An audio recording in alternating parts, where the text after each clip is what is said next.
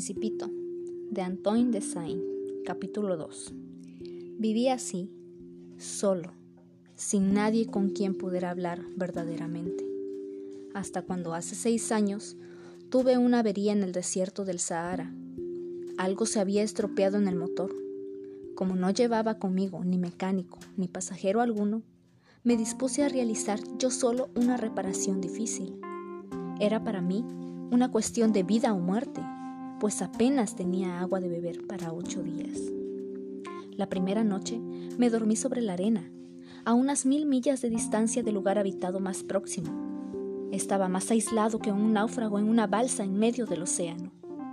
Imagínense, pues mi sorpresa cuando al amanecer me despertó una extraña vocecita que decía, Por favor, píntame un cordero.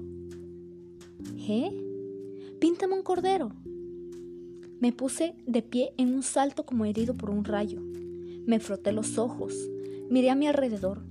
Vi un extraordinario muchachito que me miraba gravemente. Ahí tienen el mejor retrato que más tarde logré hacer de él. Aunque mi dibujo ciertamente es menos encantador que el modelo. Pero no es mía la culpa. Las personas mayores me desanimaron de mi carrera de pintor a la edad de seis años y no había aprendido a dibujar otra cosa que boas cerradas y boas abiertas. Miré, pues aquella aparición con los ojos redondos de una admiración. No hay que olvidar que me encontraba a unas mil millas de distancia del lugar habitado más próximo. Y ahora bien, el muchachito no me parecía ni perdido, ni muerto de cansancio, de hambre, de sed o de miedo no tenía en absoluto la apariencia de un niño perdido en el desierto, a mil millas de distancia del lugar habitado más próximo. Cuando logré por fin articular la palabra, dije, pero, ¿qué haces tú por aquí? Y él respondió entonces suavemente, como algo muy importante. Por favor, píntame un cordero. Cuando el misterio es demasiado impresionante. Es imposible desobedecer. Por absurdo que aquello me pareciera, a mil millas de distancia de todo lugar habitado y en peligro de muerte, saqué de mi bolsillo una hoja de papel y una pluma fuente. Recordé que yo había estudiado especialmente geografía, historia, cálculo y gramática, y le dije al muchachito, ya un poco malhumorado, que no sabía dibujar. No me importa, me respondió. Píntame un cordero.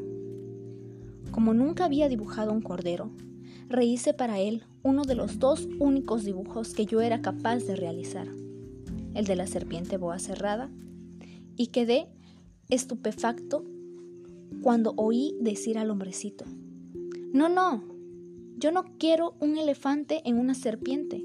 La serpiente es muy peligrosa y el elefante ocupa mucho sitio. En mi tierra es todo muy pequeño. Necesito un cordero. Pínteme un cordero. Dibujé un cordero. Lo miró atentamente y dijo, No, este está ya muy enfermo. Haz otro. Volví a dibujar. Mi amigo sonrió dulcemente, con indulgencia. ¿Ves? Esto no es un cordero, este es un carnero. Tiene cuernos, Rehice nuevamente mi dibujo. Fue rechazado igual que los anteriores. Este es demasiado viejo. Quiero un cordero que viva mucho tiempo. Falto ya de paciencia y deseoso de comenzar a desmontar el motor, garrapateé rápidamente este dibujo, se lo enseñé y le agregué. Esta es una caja. El cordero que quieres está adentro. Con gran sorpresa mía, el rostro de mi joven juez se iluminó. Así es como yo lo quería. ¿Crees que sea necesaria mucha hierba para este cordero? ¿Por qué? Porque mi tierra es todo tan pequeño. Seguramente le alcanzará. Te di un cordero bien pequeño. Se inclinó hacia el dibujo y exclamó, Bueno, no tan pequeño, está dormido. Y así fue como conocí al principito.